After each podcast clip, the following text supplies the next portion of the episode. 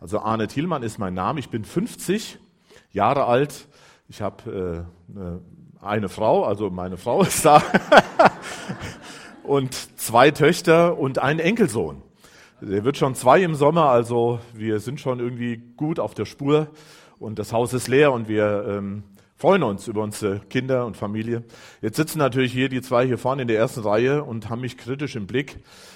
Das äh, macht mich immer ein bisschen nervös. Wenn die jetzt nicht da sind, dann bin ich ein bisschen freier. Dann laufe ich aber auch aus dem Ruder. Ähm, deswegen, ich hoffe, ich bleibe so ein bisschen in der Spur heute Morgen. Ähm, in dieser Spannung stehe ich immer. Ich, äh, hab, ich nehme mir schon immer vor, äh, sachlich und ruhig die Dinge auch ja, zu erläutern und Gottes Wort äh, anzuschauen, aber äh, irgendwie ist doch in mir oft dann eine große Bewegung und dann geht's auch schon mal durch mit mir. Aber ich äh, guck mal, äh, wo wir da so hinkommen. Jetzt äh, bin ich mal gespannt, ob das mit der Technik hier geklappt hat. Wunderbar. Keine Angst, wenn ihr es nicht sehen könnt, es ist nicht so wichtig. Ähm, es sind nur ganz kurze Sätze, ist halt bisschen schwierig mit der Sonne, aber der Benny hat mir schon gesagt, wir werden einen anderen Beamer bekommen, der ein bisschen mehr Power hat. Genau das Licht kann man vielleicht durchaus machen. Ähm, es geht heute um einen Mann. Um einen richtigen Mann. Und ich habe das Thema deshalb gewählt, weil ich im Rahmen von Neustart, zu dem ich noch ein bisschen was sagen möchte, ähm, natürlich oft und viel sind wir mit Männern beschäftigt. Erstens sind wir selber relativ viele Männer. Die Wohngemeinschaft ist bewohnt von jungen Männern und äh, die meisten, den meisten Gefangenen, denen wir begegnet, sind auch Männer. Und äh, ja, und in meiner stillen Zeit, die letzten Wochen, äh, war ich ja beschäftigt mit einem Mann, der mich in vielerlei Hinsicht sehr tief auch bewegt hat in, in meiner stillen Zeit. Erst war ich ganz begeistert und fasziniert. Ich kannte ihn natürlich auch schon vorher, aber ich habe dann auch noch mal wirklich eine tiefe ein tiefes Entsetzen darüber bekommen, wie er sich entwickelt hat. Äh, König Salomo, der weiseste Mann, der je gelebt hat. Und also Gott hat ihn so gesegnet, unfassbar. Und er hat ein, eine Spur gezogen, eine geistliche Spur, gewaltig. Aber er ist tief gefallen. Und zwar im Alter.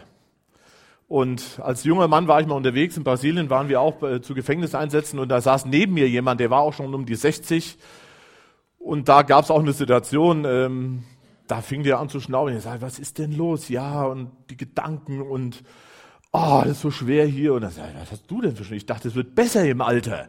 So mit den schlechten Gedanken und mit den Augen und wie auch immer, sagt er, nur noch schlimmer.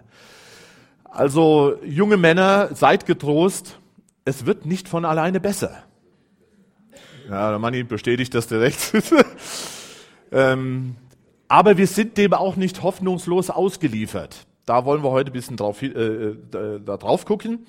Aber bevor wir dazu kommen, ähm, gucken wir uns ganz kurz die Arbeit an, die wir in Breitscheid machen. Das ist ja so eine Viertelstunde von hier. Und ähm, seit ja, 28 Jahren machen wir Randgruppenarbeit. Das heißt, wir ähm, Gott hat uns das aufs Herz gelegt. Da waren wir ja viele junge Leute damals und auch schon Leute im mittleren Alter. Ähm, und Gott hat uns beauftragt, ins Gefängnis zu gehen. Und ähm, das tun wir bis heute. Jede Woche, alle zwei Wochen und auch sonntags zu Einsätzen besuchen wir Menschen im Gefängnis. Und zwar ganz klar deswegen, um ihnen das Evangelium von Jesus zu sagen. Um ganz nüchtern und ähm, ehrlich und offen mit den Gefangenen zu reden, zu sagen, es gibt Befreiung, es gibt Freiheit aus diesen Bindungen des Herzens, aus Süchten, aus Kriminalität. Es gibt einen Neustart, der ist möglich.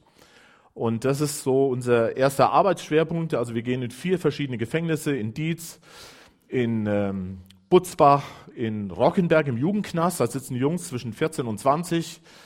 Und ähm, in Limburg ist gerade wieder die Gruppe neu entfacht worden. Äh, da haben wir also in den Gefängnissen haben wir Kontaktgruppen. Und ich möchte gerade für diesen Bereich auch jetzt wirklich mal ganz uneigennützig Werbung machen. Wir brauchen dringend Verstärkung im Gefängnis, in den Gesprächsgruppen. Und ich sage das auch direkt, wir brauchen Männer. Wir können und wir werden nicht äh, Frauen mit in den Erwachsenenvollzug nehmen. Das ist einfach schwierig. Im Jugendknast geht das. Ähm, aber wir brauchen vor allem Männer, gestandene Männer, geistliche Männer, die mit ins Gefängnis gehen und dort sich mit den Gefangenen auseinandersetzen. Und das ist eine wertvolle Arbeit, eine gute Arbeit. Und ähm, ja, der Manfred hat mal erzählt, er hat es, er hat es eigentlich gar nicht so sehr angefangen damals, ähm, ja, weil er jetzt so ein tolles, liebevolles Herz für diese gefangenen Menschen hatte, sondern letztlich auch, um sein eigenes geistliches Leben auch lebendig zu halten. Nicht nur in der Gemeindesuppe hier zu sitzen und schöne Gottesdienste zu feiern, sondern um sich aufzumachen und Menschen zu begegnen, die so ganz anders sind. Weil die stellen auch schon mal ganz andere Fragen. Und die, äh, denen muss man auch schon mal das Evangelium erklären und da muss man das auch im Herzen haben. Und das ist eine, erst eine große Herausforderung, aber es ist auch ein großer Segen. Und deswegen lade ich herzlich ein. Wir haben hinten auch Informationen äh, in der Coffeebar aufgestellt. Da könnt ihr nachher auch äh, euch mehr erkundigen. Also Gefängnisarbeit, die ist ähm, wertvoll und wichtig und ich lade euch herzlich ein, dafür zu beten und euch zu fragen, kann das ein Platz sein, gerade ihr Männer, äh, wo ich mit dabei sein kann. Wir haben eine Wohngemeinschaft. Es gab damals ähm, einen jungen Mann, der sagte, ja, ihr kommt hierher und erzählt von Gottes Liebe und ja, von Jesus, ist ja super toll mit euch, gell, ihr frommen Typen. Jetzt komme ich raus, meine Familie will mich nicht mehr haben, ich bin ja abgestempelt, meine Kumpels sind alle kriminell, wo soll ich denn hin? Wo ist denn eure Liebe? Gottes Liebe, wo ist sie denn? Euer Herr Jesus, hä? ihr Frommen. Und dann haben wir angefangen damals und haben junge Menschen aufgenommen in unsere Familien, haben unsere Häuser geöffnet äh, mit unseren Kindern, Familien und haben äh, Menschen eingeladen, mit uns zu leben. Es sind nicht viele. Wir haben immer so vier, fünf, sechs junge Menschen, die wir begleiten.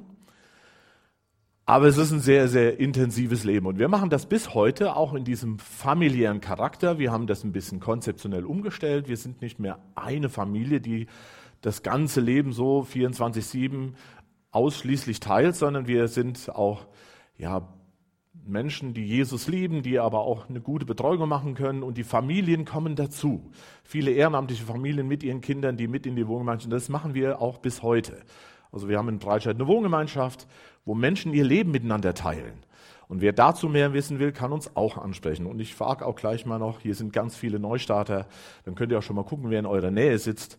Die können euch das alles erklären weil wir natürlich jetzt nicht nur mit den Menschen äh, ja lange schlafen, jeden Morgen Brunch machen und dann ja ein bisschen in der Sonne liegen so, sondern weil wir ja das Leben auch nüchtern und real teilen und auch eintrainieren möchten mit jungen Leuten, haben wir einen Betrieb. Wir haben einen Holzbetrieb, auch schon lange, lange Zeit. Äh, und dort können wir mit den jungen Leuten zusammen das Arbeiten trainieren so Dinge, die sie vielleicht in ihrer Jugend und Kindheit nicht so gelernt haben, weil sie eben ein kaputtes Elternhaus hatten, weil sie mit Drogen unterwegs waren, weil sie psychisch ganz labil waren, was auch immer. Und da lernen wir dann Dinge, die für uns eigentlich selbstverständlich sind. Fleiß, Disziplin, Durchhaltevermögen, Pünktlichkeit, all dieses, diese wertvollen Grundbasics. Und darüber hinaus, wenn jemand länger bei uns bleibt, viele bleiben vier, fünf, sechs Jahre oder gehören sogar länger und dauerhaft zu unserer Gemeinschaft, dann kann man bei uns eine Ausbildung machen zum Schreiner oder zum Holzbearbeiter. Also verschiedene Holzberufe können wir ausbilden. Dafür haben wir Fachleute. Und dieser Betrieb ist auch in Breitscheid oben auf dem Hof. Ähm, den kennen auch viele schon. Also da wird gearbeitet. Wer da Näheres wissen will, könnt ihr auch die Leute ansprechen. Und dann haben wir noch das Hofgut Begegnungen. Das kennen viele von euch. Jetzt im Mai geht's wieder los. Wir haben ein ehrenamtlich geführtes Hofcafé. Das ist für uns Öffentlichkeitsarbeit immer sonntags nachmittags. Wir freuen uns schon auf die Gemeinschaft bald wieder hier, wenn dann hier die Coffeebar langsam zumacht. Dann kann man zum Hof fahren und kann da weiter Gemeinschaft haben. Und ähm, ja, wir möchten da einfach den Menschen begegnen. Das machen wir auch gemeinsam als Lebensgemeinschaft um auch den Leuten aus dem Dorf, aus der Region zu zeigen, hier, wir sind nicht irgendeine komische Sekte mit irgendwelchen Kriminellen, sondern wir sind normale Leute, wir teilen das Leben und ihr könnt gucken, wie wir das machen. Ihr könnt uns kennenlernen und könnt diese Arbeit anschauen. Was wir auch haben auf dem Hof, das ist eine ganz wertvolle Arbeit, das sind die Pfadfinder. Das machen wir als Präventivprojekt. Das heißt, wir erreichen sehr viele Kinder und Jugendliche bei den Pfadfindern aus sozial schwachen Familien. Also wir wünschen uns, dass sie, bevor sie auf die schiefe Bahn geraten und wir sie dann im Knast besuchen, dass sie eben vorher schon Jesus kennenlernen und auf die Spur kommen und eben einen, geraden Weg gehen. Und da sind 50 äh, junge Leute, Kinder, Jugendliche, auch Mitarbeiter jeden Donnerstag zusammen und äh, Sommers und Winters. Es gibt viele Freizeiten, Zeltlager, Jurten, Koten und wie die Dinger alle heißen. Also da geht was ab immer. Also wer Begeisterung hat für Outdoor, für Pfadfinder, für ja, Feuer machen und dreckig werden, so. Also meins ist es jetzt nicht so. Aber unsere Kinder waren auch dabei und ähm, äh, Thomas leitet das. Also das, da suchen wir auch immer Mitarbeiter. Auch gerade für die Kinder, ich weiß nicht, für die jungen Mädels suchen wir Unterstützung. Da sind die Frauen gefragt. Also ihr merkt schon, nicht nur die Männer werden jetzt heute angesprochen. Ähm, da könnt ihr auch gerne mitarbeiten und den äh, Kindern dienen. Wir sind im Ausland aktiv. Wir haben schon immer auch äh, auf eigene Kosten, das macht dann nicht der Verein, sondern jeder selbst investiert sich da auch, genau wie das hier in der Gemeinde auch passiert. Wir waren schon in vielen Ländern und Kontinenten unterwegs, auch immer im Gefängnis. Wir gehen immer in die Länder, um dort die Gefängnisse zu besuchen. Und ganz aktuell haben wir auch ein, äh, ein Partnerprojekt in Rumänien, in Hermannstadt. Da sind wir jetzt ein, zweimal im Jahr und dort wächst auch die Gefängnisarbeit. Die bauen auch eine Wohngemeinschaft auf. Das ist jetzt ganz neu. Wer sich dafür interessiert, kann mich auch ansprechen oder den Hermann. Ähm, da geht es auch weiter und entwickelt sich. Also ihr seht schon, wir haben ein ganz breites Arbeitsfeld, einen breiten Arbeitsbereich. Ich frage jetzt gerade mal, wer ist denn hier so irgendwie in irgendeiner Art Neustarter oder kennt die Arbeit gut oder war schon mal da, hebt doch mal richtig die Hand. Ihr seht, wie viele das sind. Also ganz viele Neustarter hier. Wenn ihr Fragen habt, wendet euch an sie oder kommt nachher an den Tisch hinten. Ich habe auch Flyer und Hefte und alles mitgebracht. Ähm, da könnt ihr euch erkundigen. So, da ist die Uhr. Jetzt haben wir das schon mal hinter uns gebracht. Und ja, ich finde das auch begeisternd, aber ähm, noch begeisternder finde ich, finde ich Gottes Wort und ich wünsche mir, und wir haben dafür gebetet, dass wirklich ja auch dein Herz bewegt wird heute Morgen dass der Gottesdienst dazu dient, dient, natürlich, dass Gott geehrt wird, aber dass du ermutigt wirst in deinem Leben mit Jesus. Oder dass du vielleicht ermutigt wirst, ein Leben mit Jesus anzufangen. Dass du vielleicht ermahnt wirst, Gott wieder gehorsamer zu sein und einen geraden Weg zu gehen mit Gott. All das ist unser Gebet. Und wie gesagt, es geht um einen Mann. Das habt ihr vielleicht schon gelesen ein richtiger Mann. Das werden wir uns anschauen. Warum ist Herr Boas ein richtiger Mann?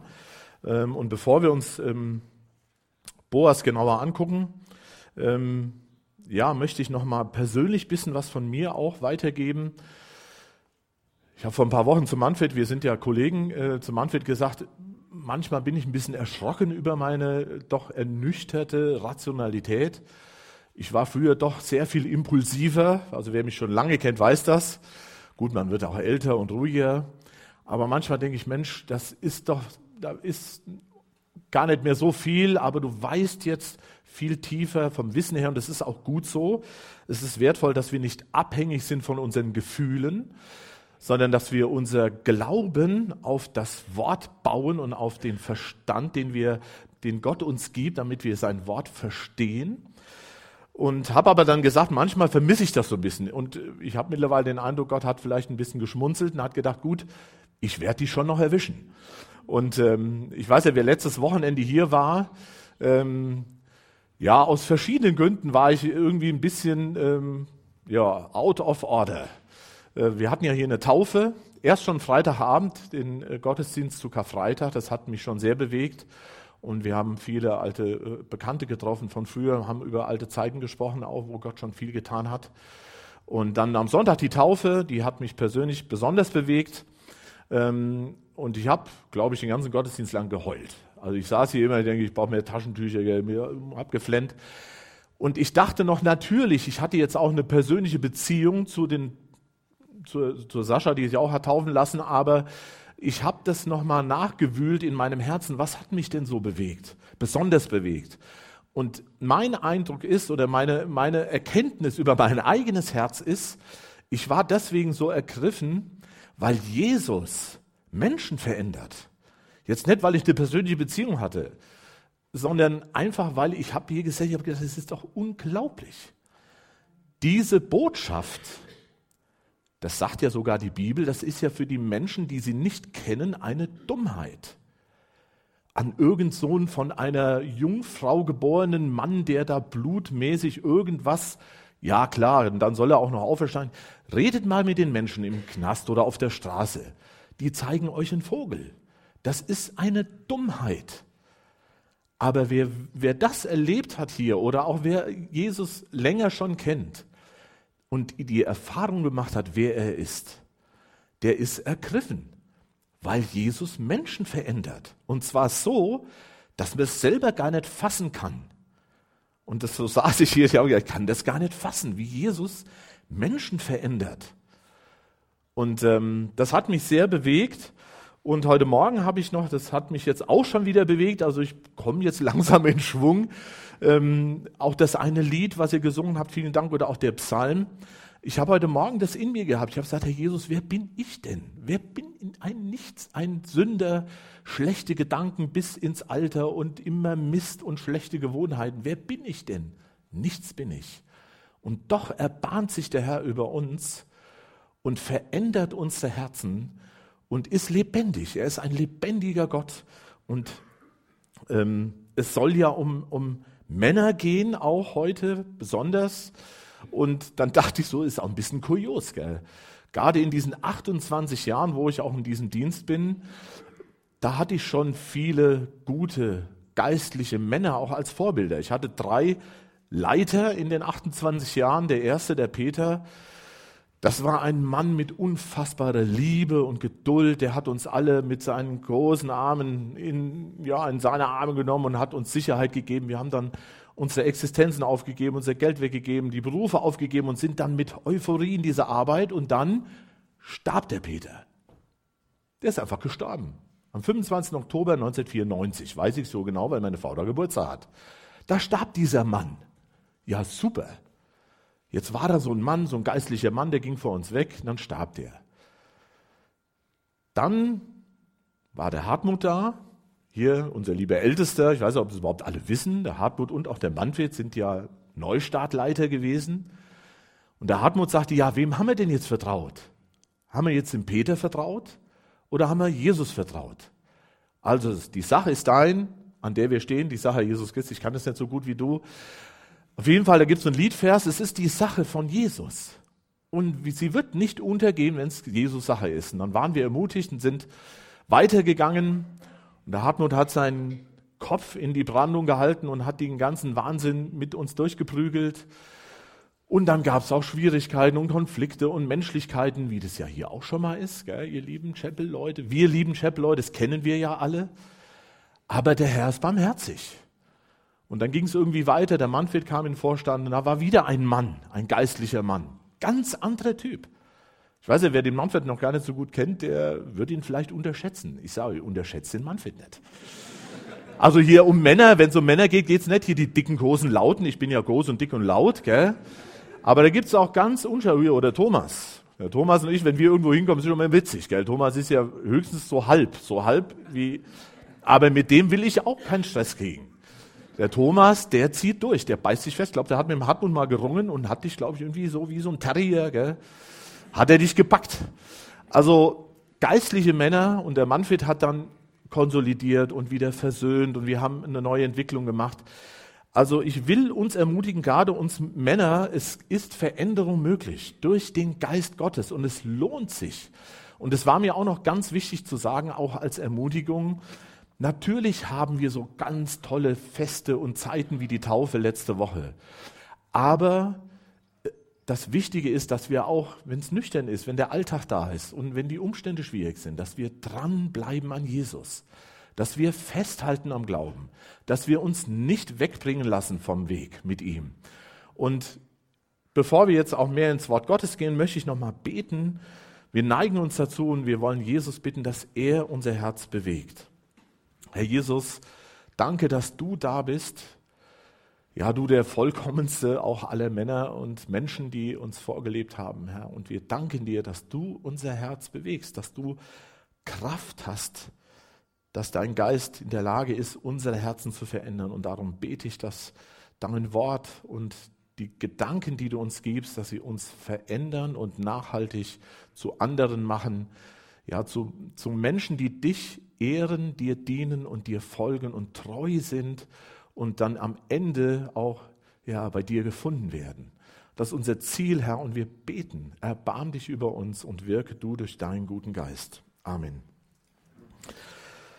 Genau, Veränderung ist möglich und es geht um Boas, da werden wir einiges lesen. Also wer schon mal so die Richtung aufschlagen will in der Bibel, da geht es hier um, im Buch Ruth, Richter und Ruth. Und ähm, ja, ich wollte aber vorher noch mal ganz kurz sagen, ähm, es geht jetzt um einen Mann, aber natürlich auch um Frauen. Die Geschichte, die uns da berichtet wird, da sind ja auch Frauen beteiligt, wir lernen viel. Also eindeutig können irgendwie alle, die jetzt hier sind, auch was davon mitnehmen. Ich dachte so, ich habe mal alle so alle Kategorien durchgedacht, so die jungen Männer, die wollen ja vielleicht was lernen, dass wie sie gute, richtige geistliche Männer werden können, damit sie vorbildlich ihren Weg gehen können und später als Ehemänner und Väter auch sich entwickeln. Ja, und wir älteren Männer und auch Single-Männer, wir können auch lernen, was ist wichtig und gut, welche sind die Prinzipien.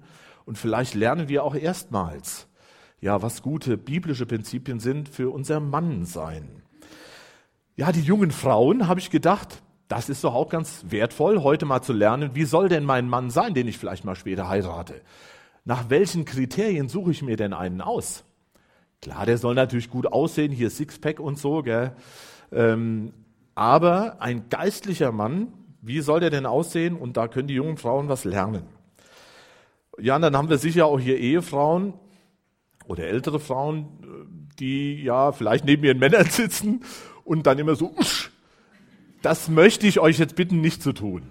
Also seid in erster Linie barmherzig. Und wenn ihr irgendwas denkt oder hört, was wichtig und wertvoll wäre für eure Männer, dann seid erstmal barmherzig. Und dann nochmal barmherzig und dann könnt ihr ja liebevoll ihnen helfen. Also äh, Gott hat ja Eva gemacht und hat gesagt, geh, hilf ihm. Gehilf ihm, gell? also eine Gehilf ihm, geh, hilf ihm. Also nicht hier Finger hoch und so müsst du aber, sondern seid barmherzig und liebevoll. Aber vielleicht könnt ihr sie ermutigen. Ich finde das schon immer wertvoll, auch wenn meine Frau mich ermutigt. Und ich bin auf der anderen Seite sehr froh, dass sie da sind, weil alles, was ich hier sage, wird ja ganz besonders geprüft von den beiden hier, die mich ja jetzt nur besser kennen als ihr alle. Und wer auch wissen will, wo meine Schwachstellen liegen und meine schlechten Gewohnheiten, die ich schon seit, was weiß ich, 50 Jahren habe, dann könnt ihr die beiden fragen, die wissen das. Und da mache ich auch kein Hehl draus. Ich bin zu Hause so, wie ich hier bin. Also ich möchte jetzt nicht hier, ah, jetzt ist er da vorne am Predigen. Ähm, deswegen schön, dass ihr da seid. Ähm, also ihr Ehefrauen, ermutigt eure Männer. Dann haben wir noch ein, äh, eine Gruppe, die wird immer so ein bisschen vergessen. Da habe ich aber schlägt mein Herz auch für oder unser Herz. Das sind Singlefrauen. Wir haben einige wirklich sehr, sehr gute Freundinnen, auch als Ehepaar, die sind Singlefrauen und die bleiben es vielleicht auch. Die Niki in der Schweiz, die Steffi im Tschad, die Claudi in Peru.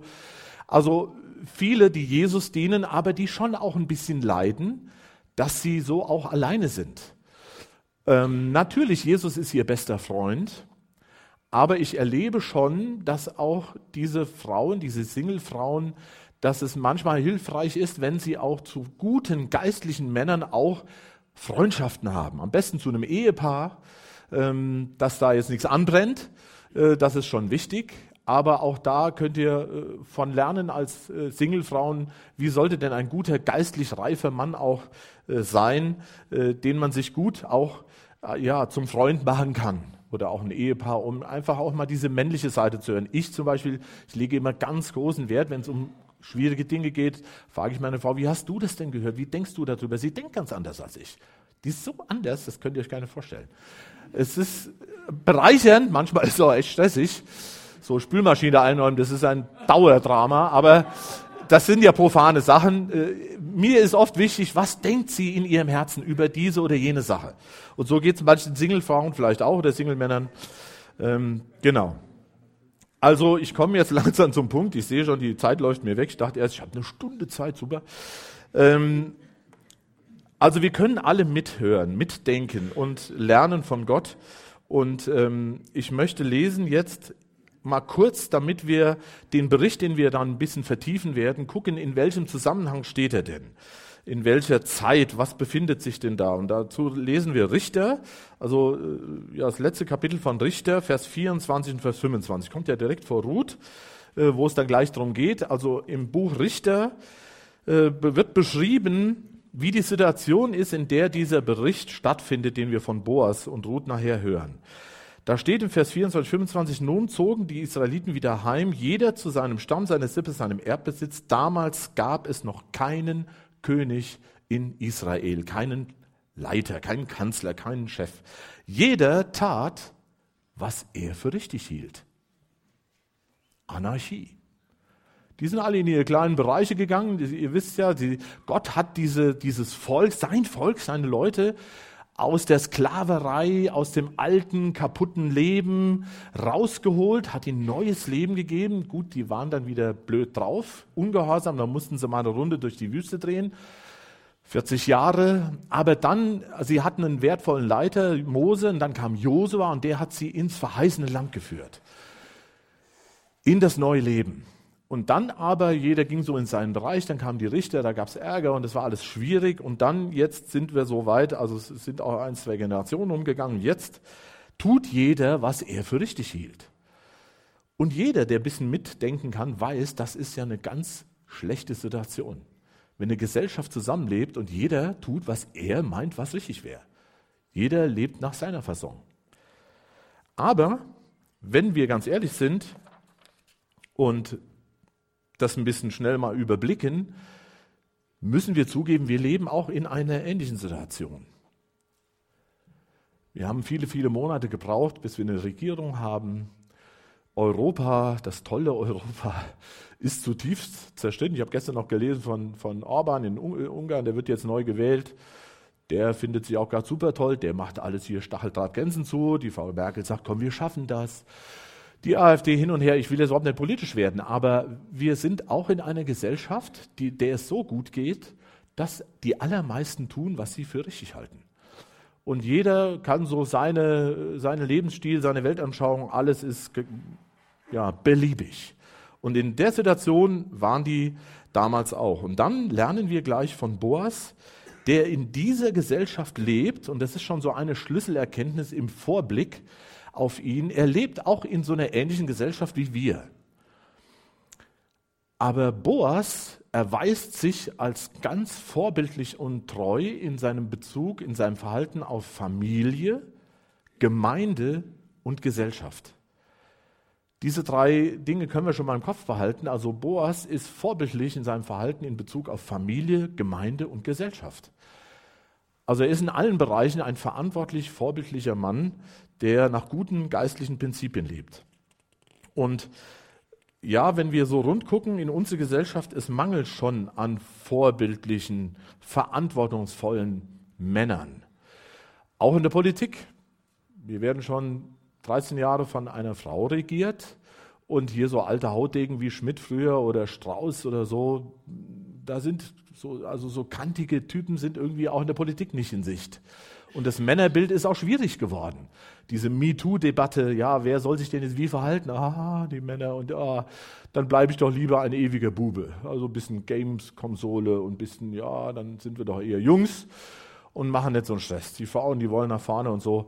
Also, das ist nicht schwarz-weiß, ähm, aber gerade die Männer sind auf dünnem Eis und es ist schwierig für sie zu leben. Wie kann jetzt Boas uns helfen, die wir in einer ähnlichen Gesellschaft leben, äh, in unserem Mannsein ermutigt zu werden als geistliche Männer. Ich habe äh, am Anfang schon mal drei Punkte, die, ähm, die wir an ihm erkennen werden. Und der erste Punkt ist, Boas handelt nicht wie alle anderen. Er hat den Mut, nicht im Mainstream zu leben, sondern er ist vielleicht ein Außenseiter oder ein Einzelgänger und wird vielleicht auch nicht gemocht von allen, weil er eben so anders lebt. Boas denkt nicht nur an sich, an seinen Vorteil. Ich, mich, meine, mir, komm, Herr, segne doch uns vier. Boas denkt an andere, ganz aktiv. Und Boas ist außerordentlich loyal, integer und initiativ. Und das gefällt mir fast am besten an ihm. Er ist ein proaktiver Mann. Also er ist nicht nur vorbildlich in seinen Werten, in seinem Verhalten, in seiner Ethik und Moral, in seinem geistlichen Vorbild, sondern er ist aktiv. Also er wartet nicht, bis jemand ihn anspricht und könntest du mal, ja gut, ist ja richtig, dann werde ich mal gehen, sondern nein, er ist aktiv. Wir werden das auch noch näher anschauen. Jetzt lesen wir mal die ersten Verse von Ruth. Was haben wir denn da für eine Situation? Ruth 1, ab Vers 1. Zu der Zeit, als die Richter in Israel regierten, verließ ein Mann aus Bethlehem in Juda das Land, weil er eine Hungersnot ausgebrochen war. Zusammen mit seiner Frau und den beiden Söhnen zog er nach Moab, um sich dort als Fremder niederzulassen. Der Name des Mannes war Elimelech und seine Frau hieß Noomi. Ihre beiden Söhne hießen Machlon und Kilion. Sie gehörten zur Sippe Ephrat aus Bethlehem im Land Juda. Als sie aber das Gebiet von Moab erreichten, blieben sie dort. Eines Tages starb Elimelech und Noomi blieb mit ihren Söhnen allein. Die beiden heirateten moabitische Frauen. Die eine ist Orpa, die andere Ruth. So lebten sie etwa zehn Jahre. Dann starben auch Machlon und Kilion. Eines Tages, nee, Noomi blieb allein zurück, ohne Mann und Söhne. Eines Tages hörte Noomi im Land Moab, dass der Herr sich seinem Volk in Israel wieder gnädig zugewandt hat und ihm Nahrung geschenkt hatte. Darum beschlossen Noomi und ihre Schwiegertochter von Moab wegzugehen und in Noomis Heimat zurückzukehren. Also wir haben hier eine tragische Familiengeschichte. Und wahrscheinlich gibt es viele Geschichten, die so ähnlich sind. Auch heute in der Welt, Hungersnot und Krieg und Elend. Aber hier ist eine Familiengeschichte von einer Familie, die zu Gottes Volk gehört, seine Leute in Israel, in dem verheißenen Land. Da gab es eine Hungersnot, das nützt übrigens Gott oft, um auch das Volk wieder mehr zu ihm zu ziehen. Und das sind Männer. Jetzt sind hier Männer, der Elimelech und seine beiden Söhne, die machen aber genau das, was man nicht machen sollte als Mann, wenn man zu Gottes Volk gehört und wenn dann schwierige Umstände kommen. Nämlich Elimelech und seine zwei Söhne, die verlassen sich auf sich selbst und sie meinen, wir kriegen das schon hin, wir sind doch Männer, wir können doch schaffen, wir gehen jetzt mal weg. Hier in Moab, da gibt es Arbeit, da gibt es Futter, da können wir gut leben. Also sie nehmen Abstand vom geistlichen Leben und wenden sich hin zu ihrer eigenen Kraft. Also trotz seiner Fürsorge für seine Familie hat in diesem Fall Elimelech falsch gehandelt.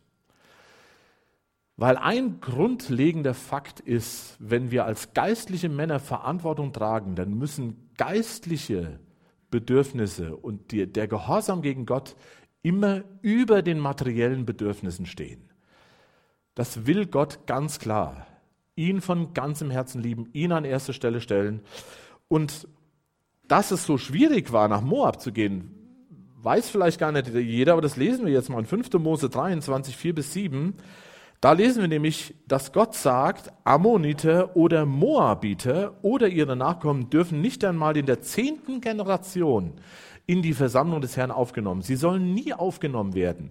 Als ihr aus Ägypten kamt, sind euch diese Völker nicht mit Brot und Wasser entgegengekommen, sondern sie haben Biliam, den Sohn Beos aus Peter und Mesopotamien, angeworben, um euch zu verfluchen. Also Gott sagt, Moabiter geht gar nicht.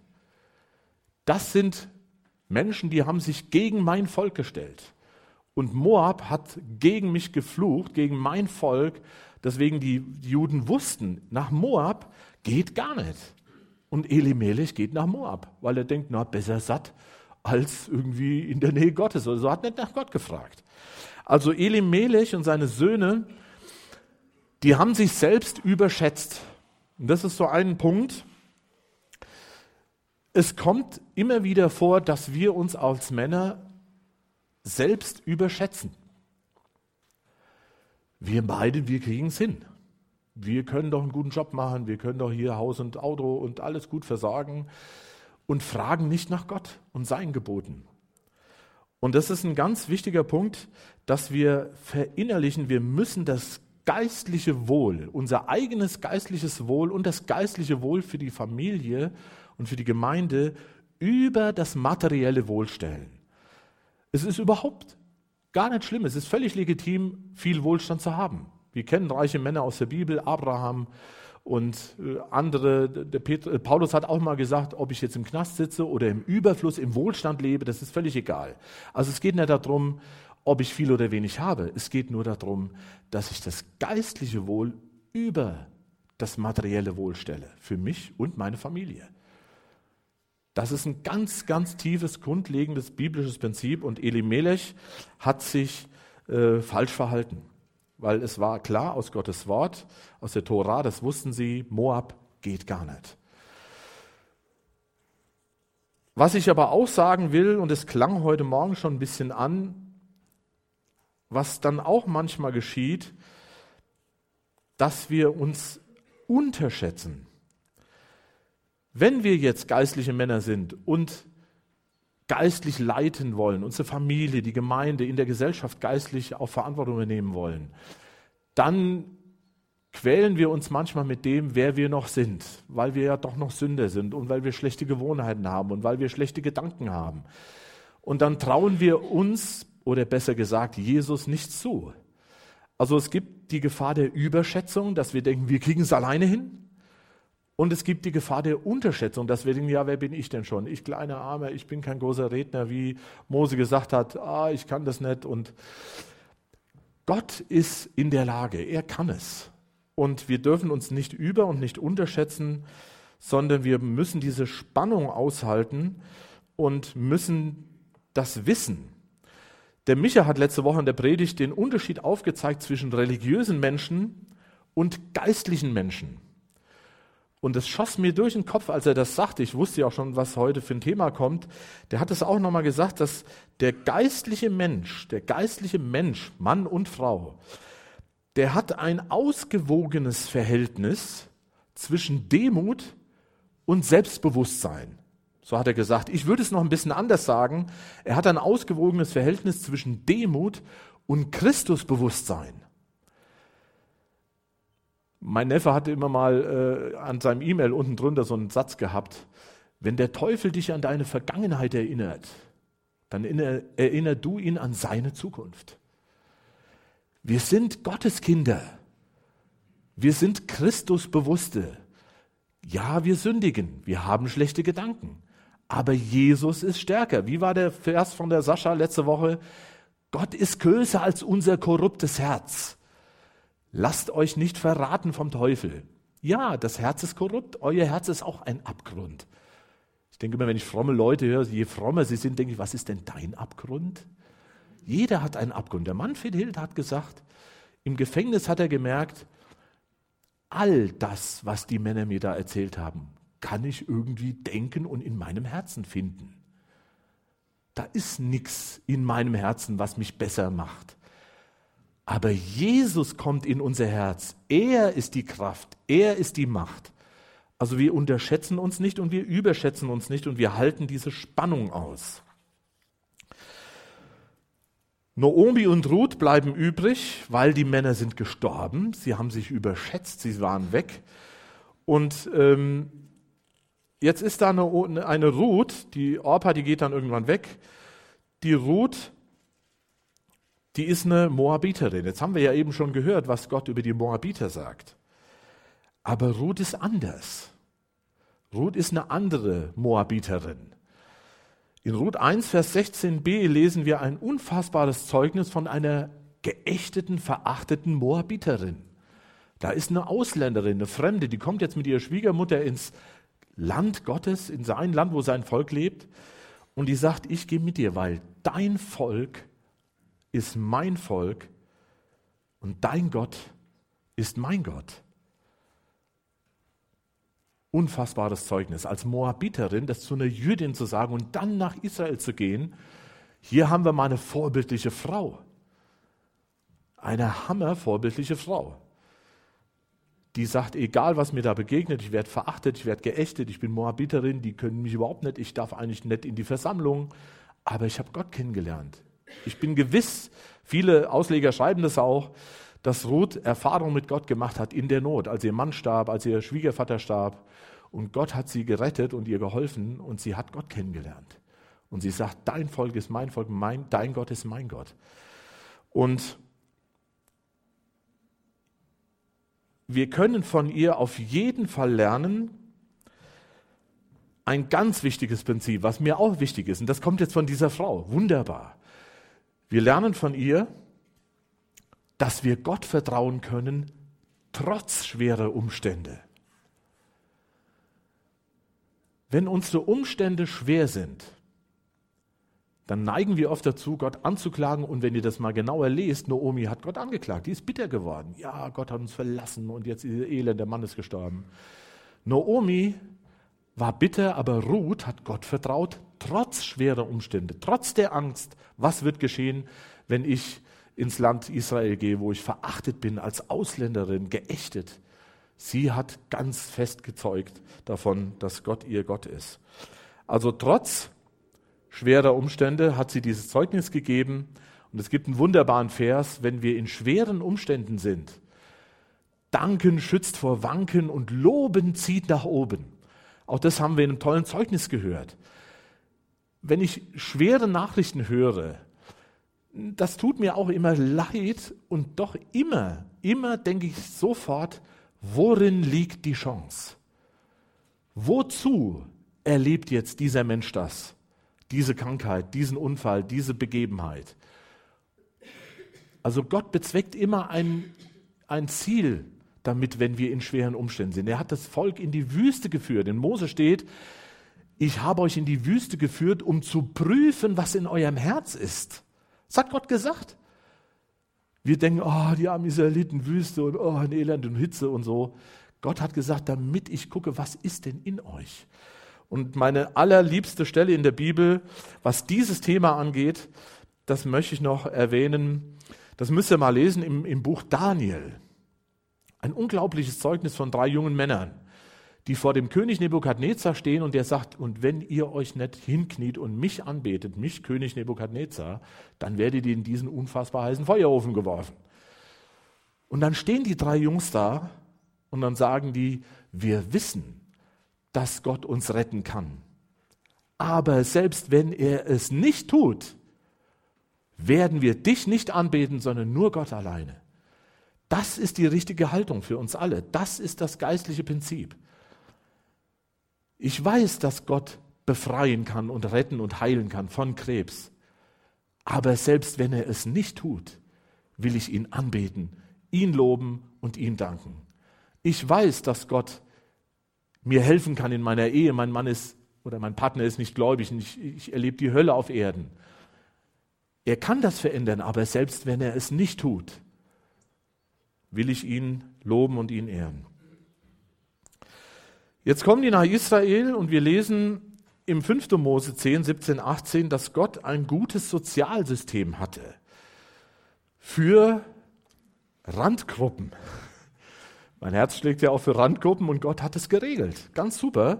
Also kommt jetzt eine Witwe, die waren damals nichts wert, also Frauen, Witwen, das war ein großes Elend, keine Versorgung. Und noch eine geächtete Ausländerin, eine Moabiterin, die kommen nach Israel. Aber in 5. Mose 10, Vers 17, 18 steht, der Herr, euer Gott, ist der Gott, der Recht schafft, der Weise und der Witwe und der den Fremden liebt, so dass er ihm Brot und Kleidung gibt. Also Gott sorgt für die, die am Rand stehen, die, in Hilf, die hilfsbedürftig sind, die in Not sind. Und Ruth hat darauf vertraut und sie ist geführt worden. Das lesen wir jetzt.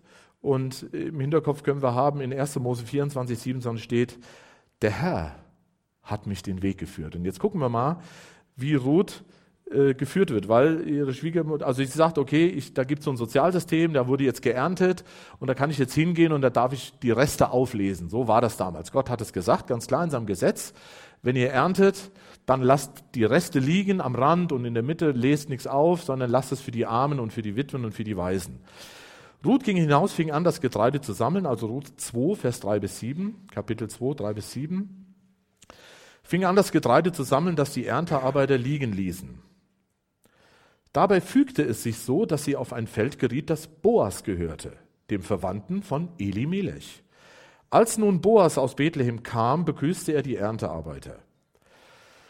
Der Herr sei bei euch, sagte er, der Herr segne dich. Antworteten die Arbeiter. Boas fragte den jungen Mann, der die Arbeiter beaufsichtigte, Zu wem gehört das Mädchen dort? Der Mann antwortete, das ist die junge Frau aus Moab, die mit Naomi zurückgekommen ist. Sie hat gesagt, ich möchte gerne zwischen den Garben liegende Getreide hinter den Erntearbeitern aufsammeln. So ist sie zu uns gekommen. Von heute Morgen an bis jetzt hat sie unentwegt gearbeitet und sich kaum ausgeruht. Also jetzt treffen wir hier auf Boas. Da ist Ruth, die geht dem Gesetz Gottes nach. Die sagt, auch wenn ich Ausländerin bin, ich darf hier aufsammeln. Und Gott führt sie auf sein Feld. Und jetzt kommt hier Boas ins Spiel. Das erste Mal, dass wir ihn sehen.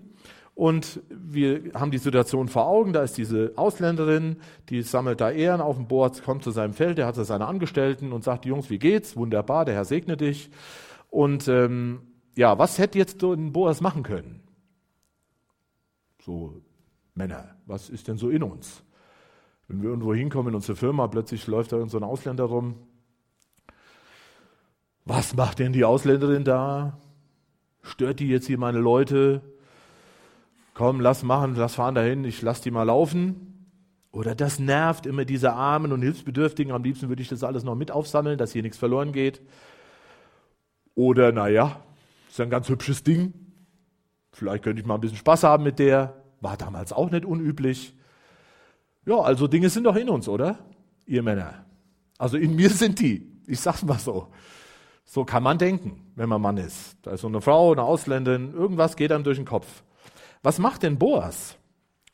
Kapitel 2 ab Vers 8, da sagt Boas zu Ruth, Hör zu, meine Tochter, geh nicht auf die anderen Felder, um Getreide aufzusammeln, geh nicht weg von hier, schließ dich den Frauen an, die auf meinem Feld arbeiten, achte darauf, auf welchem Teil des Feldes sie ernten und folge ihnen. Ich habe den jungen, jungen Männern gesagt, dass sie dich nicht belästigen sollen. Übrigens, diese Stelle in dem Text, da sagen die Ausleger, dadurch wird schon deutlich, die muss zumindest hübsch gewesen sein. Sonst wären die jungen Männer der, hätten die der nicht nachlaufen wollen. Boas sagt, Freunde, Finger weg. Und wenn du Durst bekommst, kannst du zu den Gefäßen gehen und von dem Wasser trinken, das aus dem Brunnen geschöpft haben. Und dann warf sich Ruth ihm zu Füßen. Warum bist du so freundlich zu mir? Warum beachtest du mich, obwohl ich eine Ausländerin bin? Man hat mir genau erzählt, was du nach deinem Tod des, deines Mannes alles für deine Schwiegermutter getan hast, antwortete Boas. Und dass du deinen Vater und deine Mutter in deiner Heimat verlassen hast, um zu einem Volk auszuwandern, das du vorher nicht gekannt hast. Der Herr, der Gott Israels, unter dessen Flügeln du Zuflucht gesucht hast, soll dir das vergelten und dich reich dafür belohnen. Hammer, oder? Da kriege ich eine Gänsehaut wenn ich höre, was dieser Mann macht. Der ist proaktiv, der sieht das und dann hört er, was war das, was ist das für eine Frau? Aha, Naomi, die Arbeiter wussten das schon, erkundigt sich, die ist fleißig und die ist von Moab gekommen, der checkt das alles, die könnte hier geächtet sein, wenn die irgendwo hingerät, wird die vergewaltigt, ausgenutzt oder umgebracht oder was auch immer. Boas wird sofort aktiv und geht auf sie zu. Er bietet ihr Hilfe, Schutz und Zugehörigkeit. Boas bietet dir Hilfe, Schutz und Zugehörigkeit. Aber er ist nicht naiv. Er hat sich vorher erkundigt, was ist das für eine Frau, wie verhält sie sich. Geht das irgendwie, ich sage jetzt mal so, wenn wir jemanden aufnehmen in die Wohngemeinschaft, dann prüfen wir das schon. Was ist denn so seine Motivation? Will der sein Leben verändern? Boas checkt das hier, was ist das für eine Frau und lernt über sie, die hat einen guten Charakter. Und vor allem hat sie sich Gott zugewendet, dem Gott Israels. Und es ist ein klares Prinzip und das finde ich ganz wertvoll, auch dieses Prinzip zu erkennen, das ist jetzt, ich wage mich jetzt auf dünnes Eis, das so direkt zu übertragen, aber ich werde mal wieder ein bisschen politisch und wir haben ja auch in, in Europa dieses Problem, auch mit Fremden, mit Ausländern und ich habe da auch eine Meinung zu und zwar aus diesem Zusammenhang. Wie sollen wir umgehen mit Fremden, mit Hilfsbedürftigen? Können wir alle nehmen? Kommt alle, alle, wunderbar. Wir lesen in 4. Mose 15 und das wusste Boas ganz gewiss. Boas kannte diesen Vers ganz gewiss. In 4. Mose 15, 15, Vers 16, 15, 16 lesen wir, in der Versammlung, oder man eine andere Übersetzung schreibt, in der Gemeinschaft, also in der Gemeinschaft der Leute Gottes, in unserer Gemeinschaft der Jesus-Leute, in der Gemeinschaft soll ein und dieselbe Ordnung gelten für euch und für den Fremden, der bei euch wohnt. Eine ewige Ordnung für eure Generation. Wie ihr, so soll der Fremde sein vor dem Herrn. Ein und dasselbe Gesetz und ein und dasselbe Recht soll für euch gelten und für den Fremden, der bei euch wohnt. Gott proklamiert das hier doppelt und dreifach. Also es gelten schon die Werte, die Prinzipien, die Gesetze, die Ordnungen Gottes für sein Volk, die gelten auch für Fremde. Und das finde ich ein sehr gutes biblisches Prinzip im Umgang mit Fremden. Und Boas wendet das auch an. wenn Menschen, die zu uns kommen, in unsere Gemeinschaft, in unsere Jesusgemeinde, wie auch immer, wenn sie sich denn aktiv gegen uns wenden oder uns verleumden oder ja, dürfen wir dann überhaupt, müssen wir nicht mit christlicher Nächstenliebe alles zudecken? Ja, wir lieben doch alle. Lukas 9, Abvers 1, was hat denn Jesus gesagt? Als er die zwölf zusammengerufen hatte, gab er ihnen Kraft und Vollmacht über alle Dämonen zur Heilung von Krankheiten. Und Jesus sandte sie, das Reich Gottes zu predigen und die Kranken gesund zu machen. Und er sprach zu ihm, nehmt nichts mit auf den Weg, kein Stab, Tasche, Brot, Geld noch. Jemand soll zwei Unterkleider haben und in welches Haus ihr eintretet, dort bleibt und von da geht weiter. Und wo immer sie euch nicht aufnehmen, geht fort aus der Stadt und schüttelt den Staub von euren Füßen zum Zeugnis gegen sie. Ich will das nicht schwarz-weiß malen, aber ich will sagen, die Bibel hat klare Prinzipien.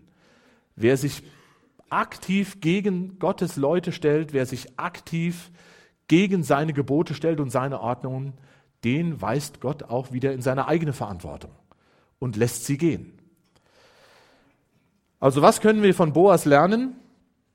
Wahrnehmen, hingehen und abwarten. Oder? Seid ihr noch wach? Seid also ein bisschen wahrnehmen, hingehen und handeln. Boas sieht das, er nimmt das wahr, was ist für eine Frau, was für eine Situation, und er handelt. Er wendet sich ihr zu und jetzt steht hier Ruth 3, lesen oder zusammenfassen, je nach Zeit. Martina, wir sind schon auf der Zielgeraden, ich fasse es zusammen. Jetzt kommt nämlich eine Stelle, da geht es noch weiter, das möchte ich aber noch, also wir wollen hier nicht stehen bleiben, sondern es geht ja noch weiter. Boas wird noch intensiver. Da ist jetzt, also Ruth war ja begeistert, wieso ist er so nett zu mir, so wunderbar. Und Boas habe ich erklärt, jetzt sagt die Schwiegermutter, super Sache. Da hier super Schwiegermutter, gell, die sieht schon wunderbar, hier Hochzeitsglocken läuten, die sagt, hier Mädel, du bist hübsch, wir machen hier immer Baden, Ölen, gut riechen, gut aussehen. Müssen wir mal lesen die putzt die richtig raus, gell, um hier, wunderbar. Und geh hin und leg dich zu dem und dann sagt ihm hier, du bist doch unser Löser. Das erkläre ich gleich kurz. Auf jeden Fall geht die ähm, Ruth richtig top hergerichtet, gut riechend, eingeölt, super, geht hin und legt sich, er hat gerade geerntet und hat ein bisschen was getrunken, hat er mich ja übrigens auch in der Predigt erwähnt, ähm, dass die Ruth ja hier so ein ganz leichtes Mädchen, das glaube ich nicht. Sondern wenn wir es genau lesen, er legt sich hin, gut drauf, bisschen Wein getrunken und Ruth legt sich zu seinen Füßen. Und ich habe gelesen äh, in der Erklärung, dass es bedeutete, da ist jemand ganz demütig und sagt, ich will jetzt nichts von dir als Mann, sondern ich möchte mich deiner Obhut anbefehlen. Also Ruth legt sich zu ihm und Boas, ups, wen haben wir denn da? Gell, tolles Mädel hier. Aber er wird nicht übergriffig, hätte jetzt mal ein bisschen angedrungen, hätte ja sagen können, ah, wunderbar, habe ich mal ein bisschen Spaß mit der. Nein, auch da handelt Boas ganz beherrscht und zügig und übernimmt Verantwortung. Er sieht jetzt, sie will wirklich diese Hilfe in Anspruch nehmen. Er hat das geprüft und hat gesagt, sie ist eine vorbildliche Frau, obwohl sie eine Ausländerin ist. Und dann, wenn, wir, wenn ihr das mal lesen wollt, in 5. Mose 25, da erklärt, wird erklärt das Prinzip des Lösers. Habt ihr vielleicht schon mal gehört, den Begriff? Also Gott hat gesagt, wenn jemand, ein Mann stirbt und der hat eine Frau, also eine Witwe oder eine, ja, dann gibt es der nächste Verwandte, der muss sie dann heiraten, damit sie nicht alleine gelassen wird. Und das nennt man einen Löser. Da gibt es also der nächste männliche Verwandte hat eigentlich die Pflicht, diese Frau zu heiraten. Und das wollte Ruth erreichen, als sie sich zu ihm gelegt hat. Und wir lesen das dann, wenn ihr das mal ausführlich weiterlest, Boas übernimmt hier einfach Verantwortung. Er weiß, jetzt, jetzt ist er auch nicht mehr selber entscheidungsfähig. Vorher war er aktiv und jetzt sagt er, okay, jetzt bin ich den ersten Schritt gegangen, jetzt habe ich die am Bein im positiven Sinne, jetzt muss ich auch meine Verantwortung übernehmen. Sagt er, okay Mädel, du willst gelöst werden von mir, dann übernehme ich die Verantwortung. Ich kläre das im Dorf mit den äh, Leuten, die da das Sagen hatten. Da ist noch ein anderer, der müsste dich eigentlich erst lösen. Wenn er das will, dann soll er es machen. Wenn nicht, dann mache ich es. Also er hat hingesehen, er hat wahrgenommen und er hat gehandelt. Er hat einfach Verantwortung genommen. Wenn wir damals gesagt haben, wir nehmen Leute aus dem Gefängnis, haben wir gesagt, okay, dann kommen, dann Bamsa waren die da. Ja, dann waren die einfach da. Da konnte man nicht sagen, naja, gut, ja, was machen wir jetzt mit dir? Kannst du mal ein bisschen, machen wir mal einen Kaffee und dann kannst du wieder gehen. Nein, die waren einfach da und jetzt sind 28 Jahre sind Menschen bei uns. Mit denen teilen wir das Leben. Boas hat gesagt, okay, das ist jetzt ein, ein, echtes Ding. Er übernimmt Verantwortung Ruth zu heiraten bedeutet nämlich eine lebenslange Konsequenz, eine Ehe einzugehen. Er übernimmt aber diese Verantwortung und sagt, okay, ich bin bereit, das zu machen. Dann hätte er, habe ich auch gelesen, war ganz interessant, er hätte auch die Möglichkeit gehabt, irgendwie so über, ah, ich mache die mal zu meiner Nebenfrau, dann hat die nicht so viele Rechte, ich kann mit der schlafen, sieht ja gut aus. Ähm, nein, Boas geht den ganz sauberen, rechtmäßigen Weg. Er geht einen ganz geraden Weg in seiner Beziehung zur Ruth. Und er handelt direkt. Er schiebt es nicht auf die lange Bank, denkt, ja, Mädel, ich mache ja, ich gucke mal, ich denke mal ein paar Wochen darüber nach, sammle mal weiter Ehren auf. Nein, Boas handelt. Er geht den rechtmäßigen Weg und er schiebt es nicht auf die lange Bank. An dieser Stelle, wir sind jetzt gleich auch schon am Schluss, an dieser Stelle, wenn wir diese Punkte sehen, Boas übernimmt Verantwortung, Boas handelt rechtmäßig und Boas schiebt es nicht auf die lange Bank. Spätestens an dieser Stelle muss in unserem Herz aufschlagen, Jesus, der wahre und bessere Boas. Das stand mir so vor Augen, das Prinzip des Lösers. Natürlich, an welches Wort denkt man als, als Christ? Das Prinzip des Erlösers, das ist ja wie eine Erlösung für die Ruth. Aber was hat Jesus denn gemacht? Der wahre und bessere Boas. Der hat uns als Fremde, geächtete Heiden, nicht zum Volk Gottes gehörende, er hat uns angenommen, als wir noch seine Feinde waren, steht in seinem Wort. Und bevor wir uns entschieden hatten, Ruth hatte sich ja schon entschieden, zum Gott, Volk Israel zu gehören und Boas war sich sicher. Jesus hat uns angenommen, bevor wir ihn angenommen haben. Er ist der bessere Boas. Jesus hat uns, der Gemeinde, als seine Braut, Ruth wurde ja Boas' Braut, er hat uns den einzig und wahren, vollkommenen Bräutigam gegeben, nämlich sich selbst, und uns damit erlöst und geheiligt. Jesus ist den einzig rechtmäßigen und möglichen Weg gegangen, obwohl er Angst und Verzweiflung hatte im Garten Gethsemane. Der hat, der wollte, er hat gesagt, Vater, wenn es irgendwie anders geht.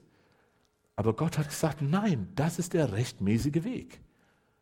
Jesus ist der bessere Boas. Und Jesus hat nicht nur sein Vermögen und seinen Status ein Stück weit aufgegeben und mit seiner Braut geteilt, sondern er hat seine Braut, uns, die Gemeinde, mit seinem Leben erkauft und mit seinem Blut bezahlt.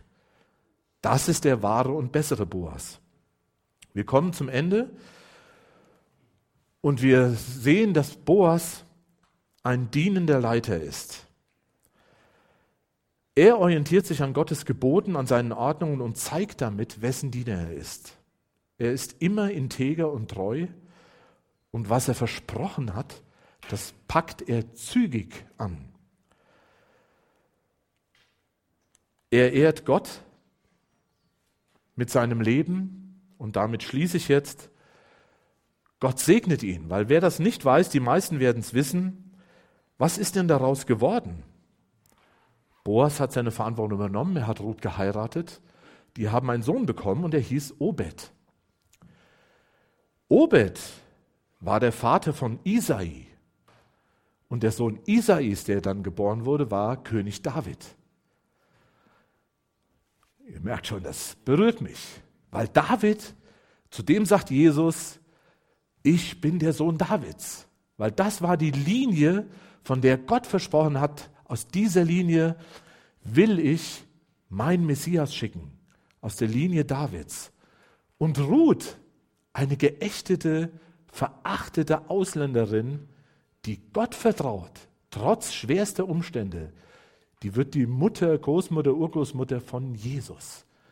Ihr Name steht in Matthäus auch im Stammbaum von Jesus. Was hat Gott die gesegnet? Lasst uns Gott vertrauen, lasst uns gerade Wege gehen, Verantwortung tragen, alle als Männer und Frauen, geistliches Leben über materielle Dinge stellen und proaktiv handeln. Nicht an uns denken, andere sehen, Gott dienen und ihn verherrlichen und Gott wird uns segnen, ganz gewiss. Wir stehen auf und beten.